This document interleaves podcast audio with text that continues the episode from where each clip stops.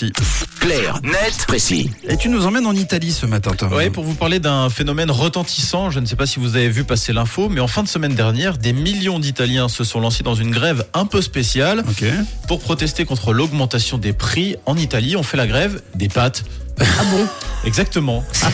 Les Très sérieux. Pour être presque cliché, quoi. Effectivement, grave. c'est très sérieux. Ce qui paraissait impensable il y a encore quelques mois est devenu réalité. Les Italiens ont boudé leurs fleurons, les pâtes. En même temps, il y avait de quoi rouspéter. L'inflation avait fait grimper leur prix de 17% en moyenne Ouais. ces derniers mois.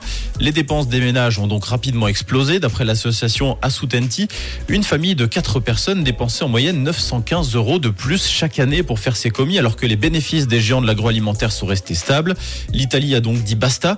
Jeudi dernier, pour inciter les grandes entreprises à baisser leurs tarifs, plusieurs associations de consommateurs ont appelé la population à ne pas acheter de pâtes dans les grands magasins pendant une semaine, convaincus que l'inflation n'était pas la seule responsable. Et cette action n'a pas mis euh, bien longtemps avant de faire bouger les lignes. Et quoi de plus normal en même temps en Mm. Italie, qui n'est autre que le numéro un mondial sur le marché des pâtes, avec une production de 3 500 000 tonnes à l'année et une consommation de 25 kg par personne et par an.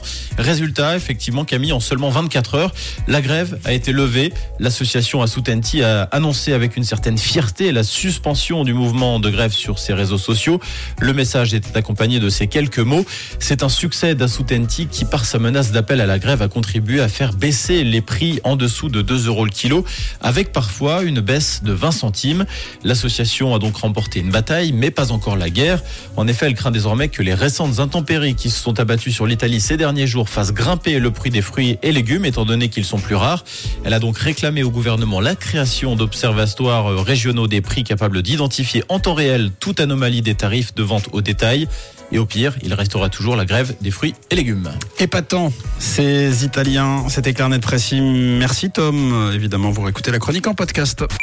Racontez l'actu, c'est aussi sur. Rouge.